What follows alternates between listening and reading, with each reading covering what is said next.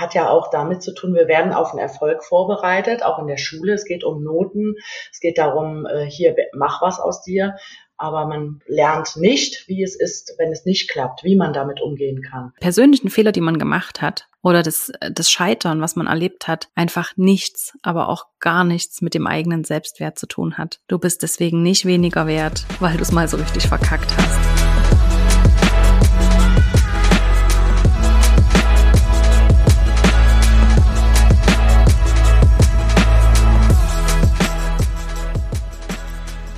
Fearless and Forward, der Podcast für mutige Unternehmerinnen, Selbstständige, Gründerinnen und all jene, die es werden wollen. Ich bin Isabel und ich freue mich, dass du auch wieder mit dabei bist.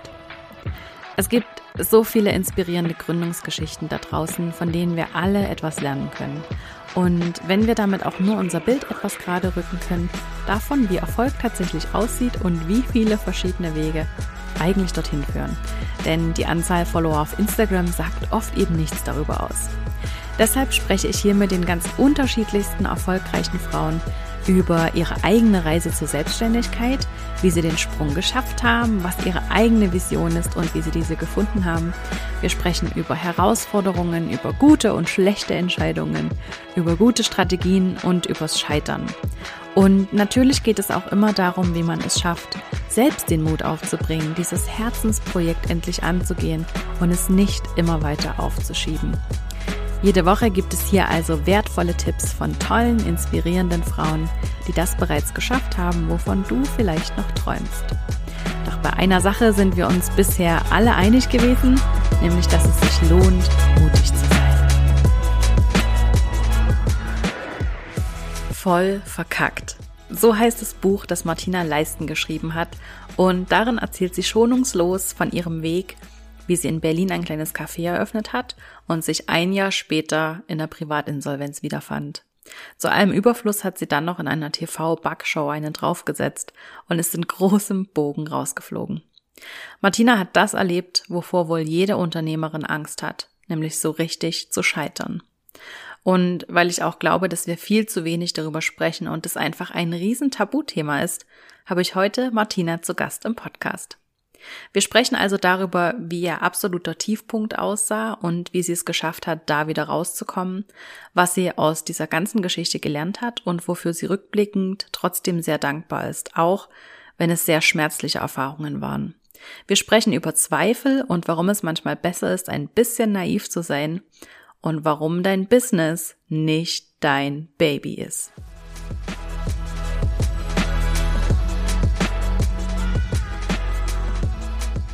Als erstes Mal, Martina. Also schön, dass du da bist. Ja, hallo. Danke, dass ich hier sein darf. Ähm, mega cool, dass du heute dabei bist. Und ja, fangen wir direkt mit deinem Buch an. Ich habe das gelesen und war wirklich an ganz, ganz vielen Stellen beeindruckt, wie ehrlich und wie offen du alles geschildert hast. Mhm. Und ich hab, kann mir vorstellen, dass das eine Riesenportion Mut gebraucht hat, so offen damit umzugehen. Stimmt es tatsächlich oder ist dir das leicht gefallen? Ach Gottchen, ja klar, auf jeden Fall. Also wenn man von seiner eigenen Geschichte erzählt, wie man gescheitert ist, ähm, ich glaube, das fällt niemandem total leicht. Ne? Also bei mir war es tatsächlich so, dass ich vorher schon auf Bühnen gestanden habe, nämlich bei der Fuck Up Night und mir da, sag ich mal, die Nervosität ähm, schon von der Seele geredet habe. Aber ähm, es, es war ein Prozess, also es hat viele Jahre gedauert, bis ich dann irgendwann so weit war, wo ich dann dachte, okay, schreibst du halt jetzt einfach mal ein Buch drüber, ne? Könnte ja auch andere interessieren. Und ähm, ja, also mutig bin ich auf jeden Fall. Ich glaube, das war ich schon immer. Hm, also das, das steht außer Frage. ja. ähm, ich äh, stelle am Ende meiner Podcast-Folgen ganz oft bei meinen Podcast-Gästen die Frage, was sie in ihrer Selbstständigkeit mal so richtig verkackt haben, mhm. weil ähm, ich der Meinung bin, wir reden viel zu wenig darüber, was alles so, was man so für Fehler macht, was alles schiefgehen kann, dass es einfach ganz normal ist, Sachen zu verkacken und zu scheitern und ja, Rückschläge zu haben. Und du hast ein ganzes Buch darüber geschrieben. genau. diese Angst eigentlich. Also du, du sprichst da ja total diese Angst an, die ganz, also die, ich kenne keine Gründerin oder Selbstständige, die nicht Angst davor hat zu scheitern. Und ich glaube, das ist so ein bisschen für die meisten ist das so die größte Angst, so zu verkacken oder so in die, tatsächlich in die Privatinsolvenz zu gehen. Was hat es mit dir gemacht? Diese ganze Geschichte? Wie hast du dich verändert dadurch? Ja, also absolut richtig finde ich, wie du sagst, die meisten haben Angst zu verkacken und es ging mir damals auch so. Ich habe da aber nie drüber nachgedacht. Also das war immer so ein, okay, ja, könnte sein, dass es nicht gut läuft, aber äh, weiter habe ich auch gar nicht gedacht, obwohl ich auch einen Coach hatte und wir alles durchgeplant haben. Ähm, jetzt habe ich die Frage vergessen, Entschuldigung. Das ist immer so, wenn man so mehrere mit mhm. einer Frage ja, anspricht. Genau. Tut mir leid.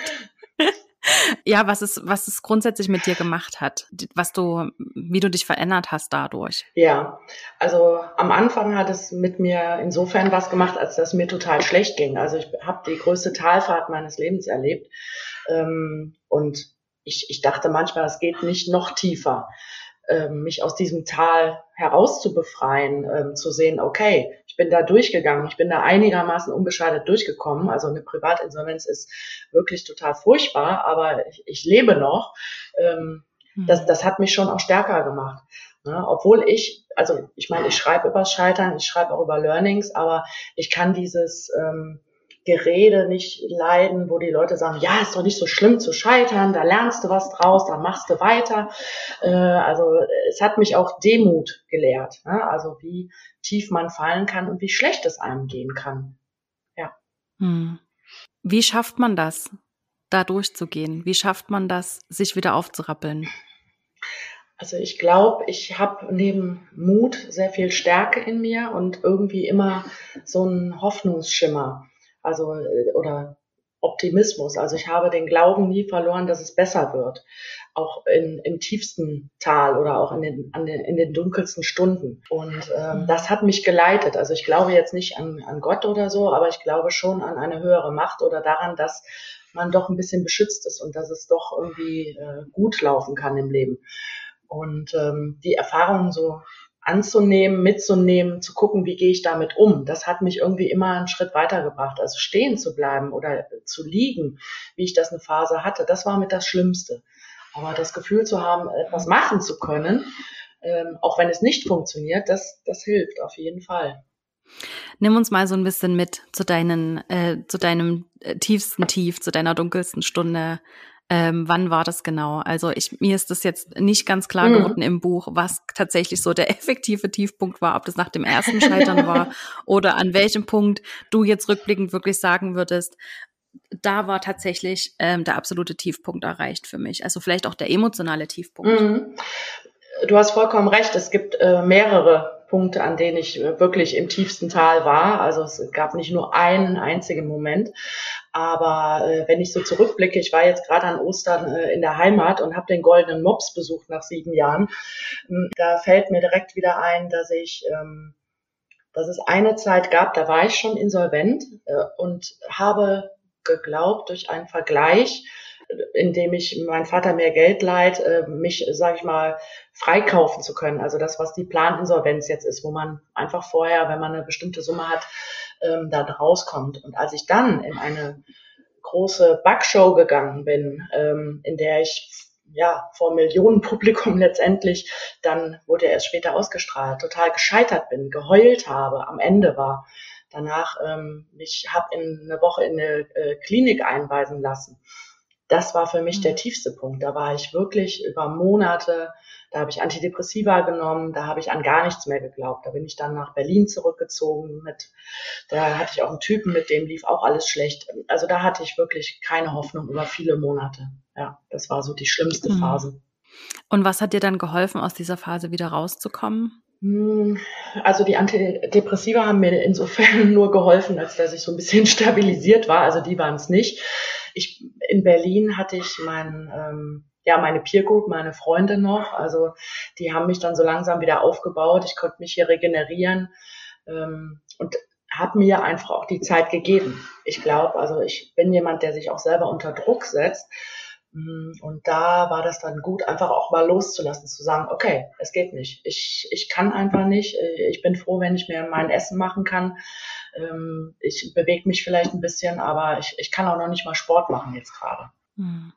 Und ähm, das, das ist so, ich meine, Depressionen sind ja mittlerweile nicht mehr so ein Tabu wie das Scheitern. Also das Scheitern ist immer noch ein Tabu. Äh, aber mhm. trotzdem wissen auch viele gar nicht, wie es ist, äh, total depressiv zu sein, nicht mehr aufstehen zu wollen, kein, oder keinen Grund haben, aufzustehen. Ne? Da äh, zwölf Stunden, 14 Stunden fast täglich zu schlafen und dann gerädert den Tag zu überstehen und zu hoffen, dass es irgendwann besser wird. Und dann, ich glaube, so im Frühling 2015 ging das dann langsam los dass ich gemerkt habe, ja, es wird besser. Also irgendwie liegt das ein bisschen weiter zurück. Und dann kam interessanterweise auch äh, relativ schnell dieser Auftritt bei der Fuck Up Night in Berlin, äh, der mich dann doch wieder gepusht hat, wo ich gemerkt habe, okay, da ist eine Veranstaltung, da redet man übers Scheitern, da darf ich so sein, da werde ich nicht ausgebuht. Ähm, die wollen sogar was von mir wissen. Also das war so der Kraftschub. Ich glaube, ohne das äh, hätte die Depression bestimmt noch ein Jahr angedauert.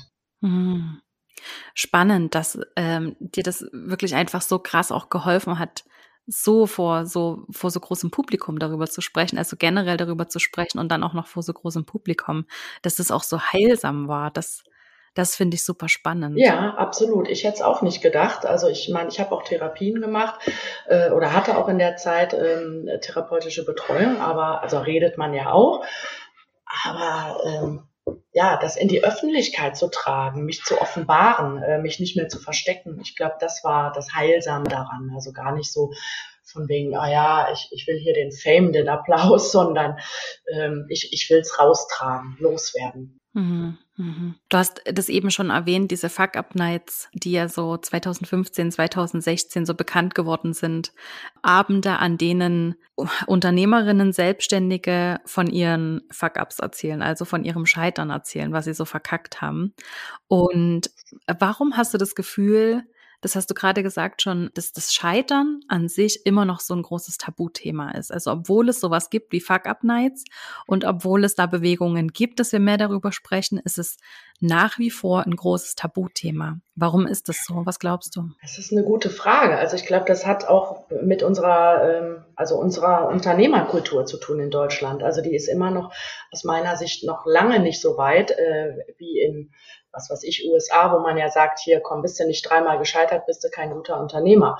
Ähm, wir bewegen uns da hin, aber ich habe auch das Gefühl, dass das äh, immer noch eine kleine Masse ist. Also dass die Angst vor dem, was dann kommt, noch sehr, sehr groß ist und dass da wenig getan wird, ähm, ja vielleicht auch aufzuklären oder einfach zu sagen, ja, es ist, es ist schlimm, aber je mehr man sich auch damit auseinandersetzt, umso weniger schlimm ist es ja. Ne? Wenn die Angst wie der große Huibu da äh, in der Ecke lauert, ähm, ist, es, ist es blöd. Ne? Und, und ich glaube, es geht auch nicht darum, beim Scheitern äh, sich als Unternehmerin oder als Gründerin dahin zu setzen und direkt zu sagen, okay, was ist, wenn ich scheitere? Also natürlich auch das zu bedenken, aber es soll halt nicht demotivierend wirken. Es soll halt wie so ein Sicherheitsaspekt vielleicht nebenher laufen, dass man sagt, okay, es kann passieren. Äh, es kann auch passieren, dass ich Insolvenz anmelden muss, aber ähm, dann weiß ich vielleicht, was ich tun kann oder wie ich damit umgehen kann.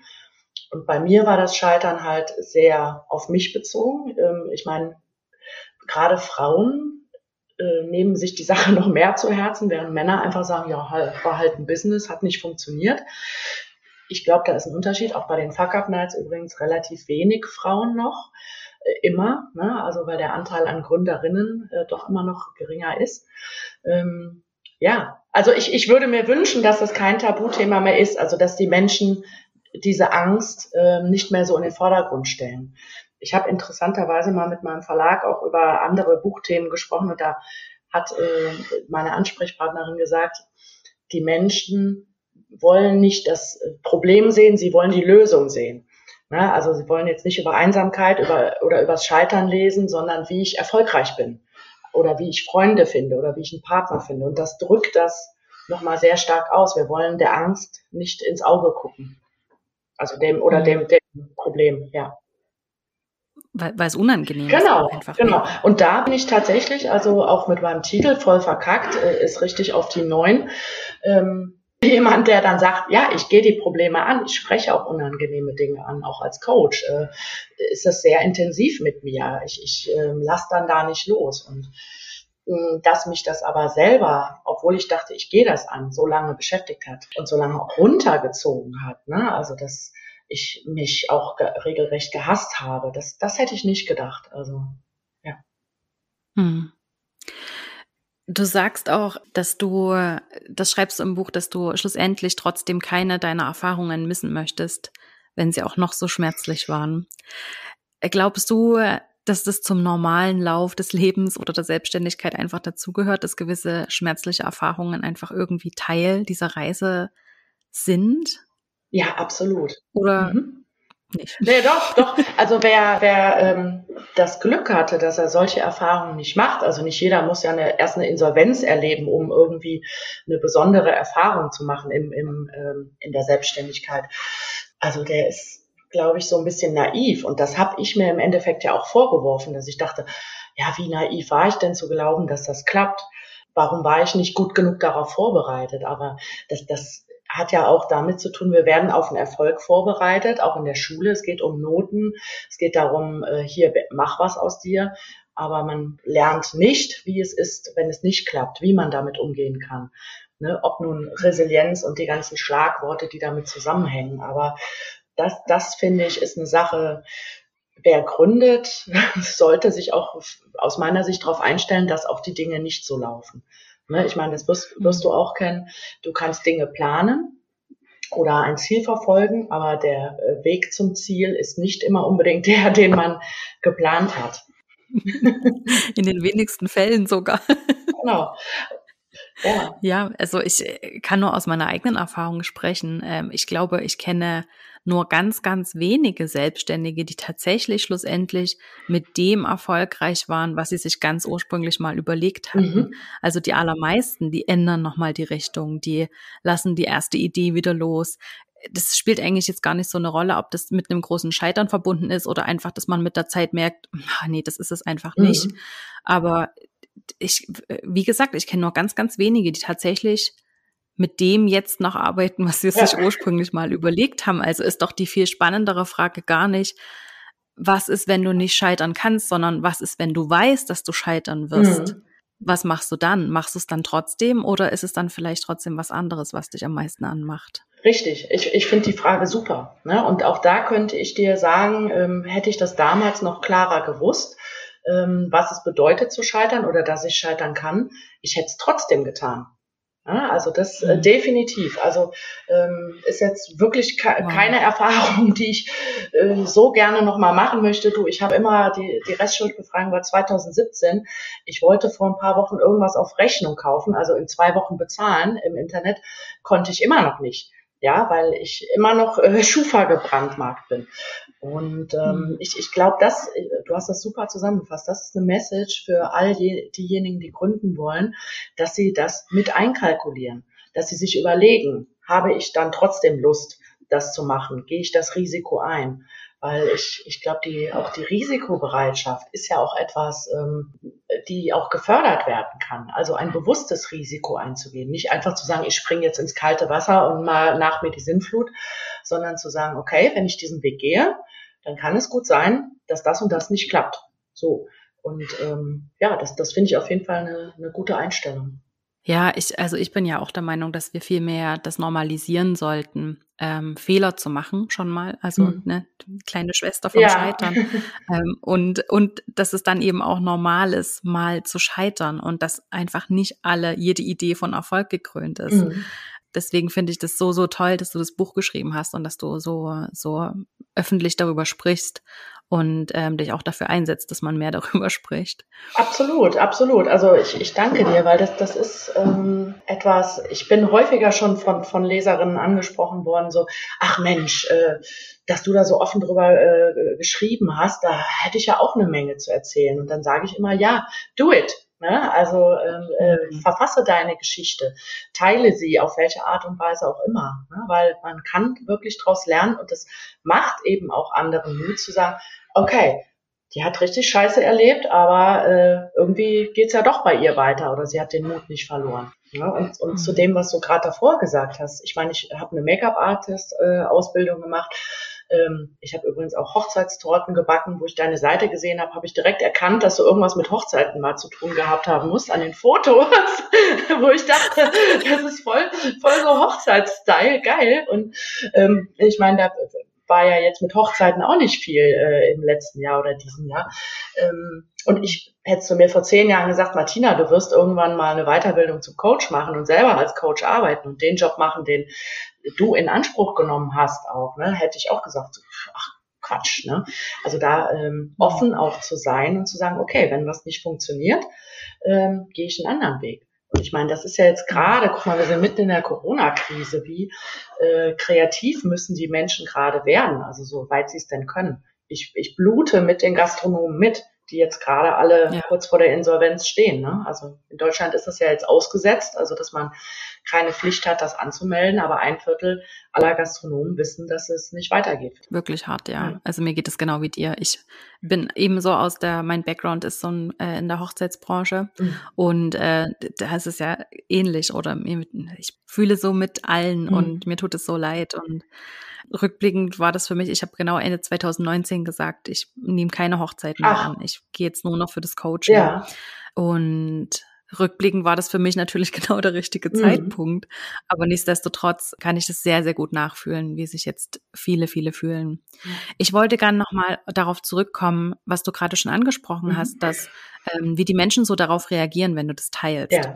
Man ist ja doch, also ich habe mich beim Lesen eben auch so ein bisschen, wie soll ich sagen, fast so ein bisschen peinlich berührt gefühlt, weil ich so gedacht habe, oh mein Gott, sie spricht da was an, wovor ich auch Angst habe. Mhm. Also auch wenn es total irrational mhm. ist, aber ich glaube, dass das in ganz, ganz vielen Unternehmern, auch die schon sehr erfolgreich sind, immer noch wohnt, diese Angst so richtig zu verkacken. Ja. Was mich wirklich interessieren würde, ist, wie die Menschen darauf reagieren, wenn du das teilst. Wie geht es denen damit? Also interessanterweise, ich habe äh, so ein paar ganz tolle E-Mails erhalten, geht es denen ähnlich wie dir auch, ja? Also dass durch meine Geschichte diese eigene Reflexion entsteht. Also dass ich jetzt eben keinen Ratgeber geschrieben habe, wo steht, tu dies und tu das oder eben mhm. nicht. Ne? So vermeidest du das Scheitern, ja. Das, äh, das, äh, ich meine, ich schreibe jetzt gerade ein äh, Workbook, äh, da versuche ich das auch so ein bisschen rauszulassen. Ich versuche immer so an, ja, an das eigene äh, vom Gegenüber äh, zu gelangen. In, insofern, als dass man dann merkt, ah ja, das kommt mir bekannt vor, ach, das kenne ich doch auch, oder genau, diese, diese Angst, ähm, ist, ist in mir, die will ich vielleicht gar nicht sehen. Jetzt hat sie sie hervorgeholt durch ihre Geschichte. Ne? Mhm. Also den meisten hat das äh, sehr geholfen. Also das, sie sagten nicht nur, dass es spannend ist, das zu lesen, sondern das Mitfühlen hat sie selber ins Fühlen gebracht, sich auch mit diesen Ängsten auseinanderzusetzen. Also auf indirekte mhm. Art und Weise quasi. Ja, total. Was ja eigentlich die Grundaufgabe eines jeden guten Coaches sein ja. sollte, das anzuregen mhm. und ähm, anzuregen, sich mit diesen, mit diesen Ängsten und diesen dunklen Seiten auseinanderzusetzen und hinzugucken, ja. den Spiegel vorgehalten zu bekommen, oder? Ja. Du, du, schreibst auch außerdem in deinem Buch, ich muss das kurz äh, mhm. vorlesen, mhm. das ist ein ganz ein, ein, ein zwei Sätze einfach ein Auszug. Wer jedem kleinsten Anflug von Zweifel nachgeht, wird keinen Schritt auf unbekanntes Terrain wagen. Oh ja. Wer wichtige Zweifel ignoriert, kann sich damit aber auch schaden. Wie hast du im Laufe der Zeit rausgefunden, welches die kleinen Zweifel sind, denen man nicht nachgehen sollte und welches die wichtigen großen Zweifel sind, auf die man unbedingt hören sollte? Ja, da hast du ein schönes Zitat rausgesucht. Tatsächlich auch wirklich eine sehr, sehr gute Frage. Also ich, ich glaube, das kann man ganz schwer beschreiben. Es hat viel mit Bauchgefühl zu tun. Das, das klingt jetzt für manche wenig greifbar, aber zu merken, okay, aufgrund der Erfahrung, die ich gemacht habe, habe ich gesehen, okay, ich hätte zum Beispiel auf mein Bauchgefühl hören müssen an der Stelle, wo ich dachte, hm, vielleicht ist die Lage doch nicht so gut. Ja, das war zwar eine Kleinigkeit, äh, hat sich aber als sehr große Sache herausgestellt, hm, das da nicht so abzutun. Andererseits ähm, sich fertig zu machen wegen der Tatsache, dass ich einen Nachbarn hatte, der äh, mir das Leben zur Hölle gemacht hat, da konnte ich nichts gegen tun. Ne? Also das war nicht, nicht mein Problem, da wieder zu differenzieren und zu sagen, okay, mach's nicht so groß, lass es bei ihm. Ja, also das nur so mhm. als, als kleine Beispiele. Und das ist diese Balance zu finden. Ähm, dafür muss man, finde ich, nicht unbedingt Yoga machen. Yoga hilft auch, aber äh, die Balance in sich zu sagen, okay, was ist wirklich wichtig und was ist, äh, sage ich vielleicht auch mal, irgendeine, irgendwas aus meiner Vergangenheit, irgendeine äh, alte Geschichte, die ich noch mit mir rumschleppe. Weil das hat ja auch mit Glaubenssätzen zu tun, mit dem, äh, dass man denkt, man ist nicht gut genug ähm, oder dass viele sich einfach nicht trauen. Also ich habe in meinem Coaching jetzt auch ganz häufig Klientinnen, die sich selbstständig machen wollen, die dann sagen, ähm, Selbstständigkeit ist schwierig, das haben sie dann mitgenommen, ne? das, das können wir dann hinterfragen. Aber das ist zum Beispiel so ein etwas Kleines, äh, was aber groß wiegt, was aber nicht der Beachtung insofern dient, als dass es einen bremsen soll. Hm. Also sollte man einfach besser bei sich sein. Ja, genau, ist, ist doch ganz einfach, oder? ja, einfach mal bei sich sein und keine Angst haben. genau. genau. Wenn es so, so einfach wäre, also. Wenn es ja. so einfach wäre, ja, ja, so einfach ist es selbstverständlich nicht, aber ich komme einfach immer wieder dahin mit ganz, ganz vielen meiner Interviewpartnerinnen mhm. und mit ganz, ganz vielen meiner Kundinnen und immer, wenn ich mit irgendjemandem spreche, kommen wir immer wieder an diesen Punkt, ähm, an dem es darum geht, dass es einfach sehr, sehr viele Vorteile hat und dass es sehr, sehr viele Dinge auflöst, wenn man sich bewusst und mutig mit sich selbst auseinandersetzt und hinguckt hm. auf die Dinge, die man eben mit sich rumträgt, auf die Zweifel, die man mit sich rumträgt und guckt, wo kommen die her? Was machen die mit einem? Sind die jetzt wirklich wichtig oder sind es vielleicht auch Dinge von außen, die ich mir habe einreden lassen, genau. die ich größer mache, als sie eigentlich sind? Würdest du das so bestätigen. Jetzt arbeitest du ja auch mittlerweile als Coachin. Genau, also äh, kann ich dir nur genauso zurückmelden. Und es ist tatsächlich dann auch, was du beschrieben hast, so diese Achtsamkeit letztendlich. Also das Wort wird zwar infl inflationär benutzt, wie ich finde, aber genau dieses Wahrnehmen, dieses Erkennen auch und differenzieren, und, um dann sagen zu können, ja, was ist da eigentlich, was mich ähm, begleitet oder belastet? Also gerade auch Glaubenssätze, die einem nicht bewusst sind, ähm, die spricht man aus und hört man selber gar nicht. Ja, und wenn man auch einfach mal. Freunde zum Beispiel, wenn man jetzt keinen äh, Coach hat, äh, Freunde um Feedback bittet, ne? so von wegen, sag mal, ist dir mal aufgefallen, gibt es irgendwas, was ich häufig sage?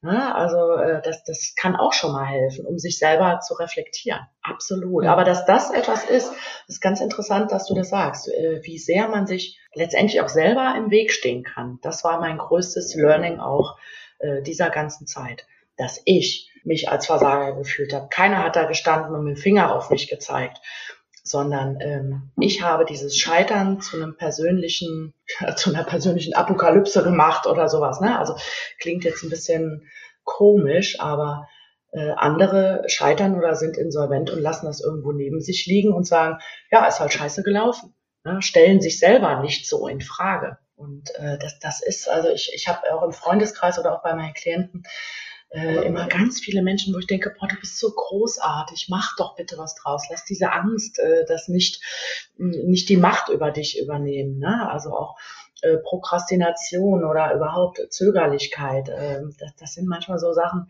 da denke ich mir, es ist dein Leben, lebe es jetzt. Ja, verschwende mhm. nicht noch 20 Jahre damit, dass du dich im Kreis drehst, im, im Gedankenkarussell. Ja, und um noch äh, an das anzuschließen, was du vorher gesagt hast, ähm, das einfach, dass die persönlichen oder die, ja, auch vielleicht die persönlichen Fehler, die man gemacht hat, oder das, das Scheitern, was man erlebt hat, einfach nichts, aber auch gar nichts mit dem eigenen Selbstwert zu tun hat. Du bist deswegen nicht weniger wert, weil du es mal so richtig ja. verkackt hast. Ja, absolut. Total, hast du total schön gesagt. Aber das hättest du mir mal vor zehn Jahren oder 15 Jahren sagen sollen. Da hätte ich äh, gesagt, ja, schön, dass du das sagst. Glaube ich dir aber nicht. Das dann auch. Kommt nicht nee, an. Nee, genau, es kommt nicht an, das dann selber zu glauben. Und weißt du, glaube ich, womit das auch zusammenhängt, das hat auch viel mit der Definition zu tun, ähm, also der Definition über Arbeit, über Beruf, über Erfolg. Natürlich Beruf und Berufung, wir wollen das. Wir sind eine individualisierte Gesellschaft. Wir, wir leben das, was wir innen sind, wollen wir nach außen tragen. Aber wenn es dann eben so zurückkommt, dass es nicht läuft und dass man dadurch sich als Mensch in Frage stellt, das ist das Schlimme. Ne? Und das geht ja ganz vielen mhm. so, die, die kurz vor einem Burnout sind, die unzufrieden auf der Arbeit sind, äh, die sich da irgendwie hinquälen und es aber nicht schaffen, den Absprung zu wagen. Mhm. Das ist eng verknüpft und diese Verknüpfung aufzulösen von Selbstwert und, sage ich mal, äh, Businessfrau oder, oder Unternehmer, also wie auch immer, das, das ist, glaube ich, ganz wichtig, aber trotzdem eins zu sein. Total, ja. Du hast es auch erwähnt im Buch, ähm, ich glaube, das hast du mal mit einem deiner Berater besprochen oder ich glaube, in dem Zusammenhang ist es aufgetaucht. Warum glaubst du, ist es wichtig oder vielleicht können wir noch darüber noch ganz kurz sprechen, mhm. warum es wichtig ist, dass das, dass die eigene Business-Idee oder das eigene Business eben nicht wie das eigene Baby gesehen werden sollte. Ja. oh, Was hast du dazu oh, zu sagen? Ja. ah, da, da sprichst du was ganz Tolles an. Ja, man wünscht sich das oder ich habe mir das damals auch gewünscht. Also wirklich, das war ja eine Herzensangelegenheit. Das war ja, jetzt müsste ich selber wieder nochmal nachgucken, wie ich es genannt habe. Äh, nicht nur mein großer Traum, sondern ähm, der, der Herzstillstand war das meines Ladens, als der Strom ausging. Also das, ich habe ihn personifiziert und ich, ich weiß nicht, ob das ähm, Frauen schwerer fällt, das so zu trennen, also das Business nicht als das Baby anzusehen. Andererseits denke ich mir, es braucht doch auch diese Leidenschaft und das Feuer und das Herzblut, um etwas wirklich zum Laufen zu bringen oder um sich da auch stundenlang hinzusetzen. Ich hätte da ja sonst nicht gesessen, hätte ich da nicht auch wirklich für gebrannt. Ne? Also da ähm, vielleicht, ich überlege gerade, ob man das, äh, ob man ein anderes Bild finden könnte. Also jetzt nicht das, äh, jetzt nicht das Patenkind. ja. ich, denke, man sollte das generell nicht personifizieren, mm, ja. einfach zu sehr, weil einem das, das Loslassen sonst einfach viel zu schwer fällt und man das vielleicht auch viel länger hinauszögert, als es eigentlich gesund wäre. Ähm, ich glaube, dass das schon daher kommt, dass wir das einfach zu sehr als unser Baby, als ein Stück von uns selbst mhm. sehen. Mhm. Und das stimmt ja auch zum gewissen Punkt. Aber für ganz viele Business-Situation ist es eben auch wichtig, dass man Dinge wieder loslassen kann und dass man zur Not eben auch die ganze Business-Idee loslässt, weil sie vielleicht doch nicht so gut war oder weil sie halt ja. einfach in dem Moment auf dem Markt jetzt vielleicht einfach nicht funktioniert. Und wie, wie wir schon gesagt haben, das ist eine ganz, was ganz Natürliches, das ist was ganz Normales. Das passiert jedem. Mhm. Das ist überhaupt nichts Abnormales, ja. sondern man sollte da einfach eine gewisse Distanz auch entwickeln, frei zu sein, das wieder loszulassen, nicht alles so emotional auf diese eine Karte zu setzen, sondern offen zu sein, auch für eine neue Idee oder für eine andere Richtung. Ich glaube, darum geht's eigentlich so ein bisschen. Und wenn man so das sagt, das ist so das eigene Baby, ich meine, das eigene Baby würde man niemals allein mhm. lassen, das würde man niemals loslassen. Deswegen habe ich so Mühe damit mhm. mit diesem Bild. Das ist absolut eine Herzensangelegenheit und ich finde auch, dass es ganz, ganz viel Leidenschaft braucht, aber ich tue mich so ein bisschen schwer mit diesem Bild. Ich, ich finde das super. Ich finde das echt gut. Und, und wie du es gerade gesagt hast, ja, man kann es sich nicht vorstellen, sein Baby alleine zu lassen. Und gerade das Loslassen, finde ich, ist ein absolut wichtiger Punkt. Oder bin ich auch schon häufiger gefragt worden, ob ich das nicht zu spät getan habe. Also für mich war die Vorstellung, also ich habe dann schon losgelassen oder musste das loslassen durch diese hohe Stromnachzahlung. Aber ich hätte, war trotzdem an dem Punkt, wo ich wusste, nee, ich habe keine Kraft mehr, es macht wirklich keinen Sinn mehr, jetzt noch weitere Kredite aufzunehmen. Also hätte ich die Möglichkeit gehabt, ich hätte es nicht getan. Und das ist ein Punkt, hm, deswegen finde ich ihn so super, dass du das ansprichst, weil sich da, glaube ich, unglaublich viele Unternehmerinnen und äh, auch Unternehmer schwer tun, zu sagen, so, das läuft jetzt nicht und dann auf Teufel komm raus noch die Idee, äh, weiter am Leben erhalten zu wollen. Also wie so ein Beatmungsgerät ja. aufzusetzen oder, oder genau. äh, an der, an der Herz-Lungen-Maschine. Und da äh, den Absprung zu schaffen. Ja, auch diesen Schmerz, weil ich glaube, viele haben Angst auch vor diesem Schmerz, der dann passiert, zu sagen, okay, ja, meine Idee hat nicht funktioniert, ich muss mich neu umorientieren. Und es ist wie eine Trennung, es, es darf Trennungsschmerz ja, sein, oder? Ja, absolut. Und, und was du auch gerade eben noch mit angesprochen hast, alles auf eine Karte zu setzen, das ist ja wie in Beziehungen. Ja, wenn man äh, sagt, ich äh, habe eine Beziehung und mein Partner ist mein Ein und alles ja, man, ähm, da verliert man sich auch in diesem Menschen. Und wichtiger ist es ja noch ein eigenes Leben zu haben, auch Freunde zu haben, eigene Interessen. Also vielleicht kann man das ähnlich wie Beziehungen sehen, wo es gesünder ist, äh, sich so ein bisschen ausgeglichener da zu verhalten, das auch mit dem Business zu tun. Und wenn die Beziehung nicht mehr läuft, dann äh, zu gehen und äh, sich zu verabschieden. Mm, ja, absolut. Also erstmal zu gucken, was nicht funktioniert, ob man irgendwas tun mhm, kann. Genau, das auf jeden Und wenn Fall. man nichts tun kann, dann äh, muss man das beenden. Das ist einfach so, ja. ja. Ich finde es wirklich unglaublich inspirierend, deinen Weg, Martina. Erzähl uns doch noch so ein bisschen, was du heute machst. Ja. Zehn Jahre später ungefähr? Ja, sogar noch ein bisschen mehr, glaube ich, oder? Warte mal, 2009 habe ich die Insolvenz habe ich den Laden geschlossen. Also Heute mhm. bin ich eben auch wie du als Coach tätig, ähm, Jobcoach, Business Coach, also habe mit ganz unterschiedlichen tollen Menschen zu tun, auch äh, privat, Life-Coach-Bereich. Ich schreibe gerade mein zweites Buch, das ist ein äh, Workbook zum Thema äh, Druck, Under Pressure, also äh, unter Druck zu stehen, das, das kenne ich und möchte da gerne äh, andere inspirieren, eben auch durch ja, als Workbook äh, eben selbst zu arbeiten, dass ich eben nicht alles äh, vorbete. Äh, und ja, lebe in einer Beziehung, habe meinen Mops endlich, den ich mir lange äh, ersehnt habe, aus Portugal letztes Jahr geholt, ein zahnloses Möpslein mit zehn Jahren, was eben jetzt so laut schnarcht, dass er, äh, dass sie, Molly, dass sie nebenan sein muss. Also ich bin zufrieden. Ich komme irgendwie gut durch den Lockdown, mache äh, mein Yoga, gehe laufen, äh, freue mich aber auch darauf, mal irgendwann wieder im, in einer Kneipe ein Bier trinken zu können. Also das fände ich auch ganz mm. schön. Nee, also ich, ich habe tatsächlich ich würde jetzt sagen, nicht sagen, dass ich eine Heldenreise gemacht habe. Das fände ich jetzt übertrieben.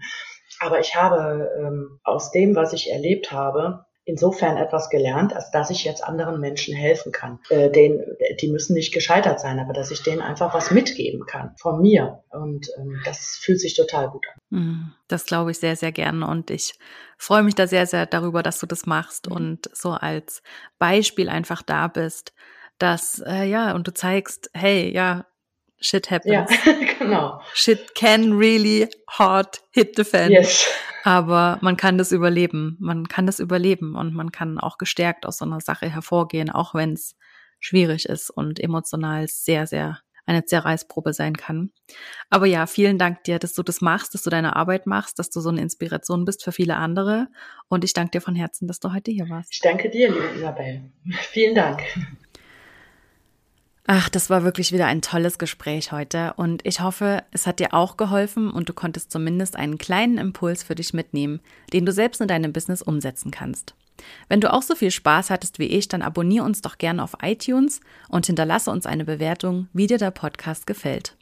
Damit hilfst du uns, dass wir noch besser sichtbar werden und dass noch mehr Menschen davon erfahren und von den Inhalten hier profitieren können.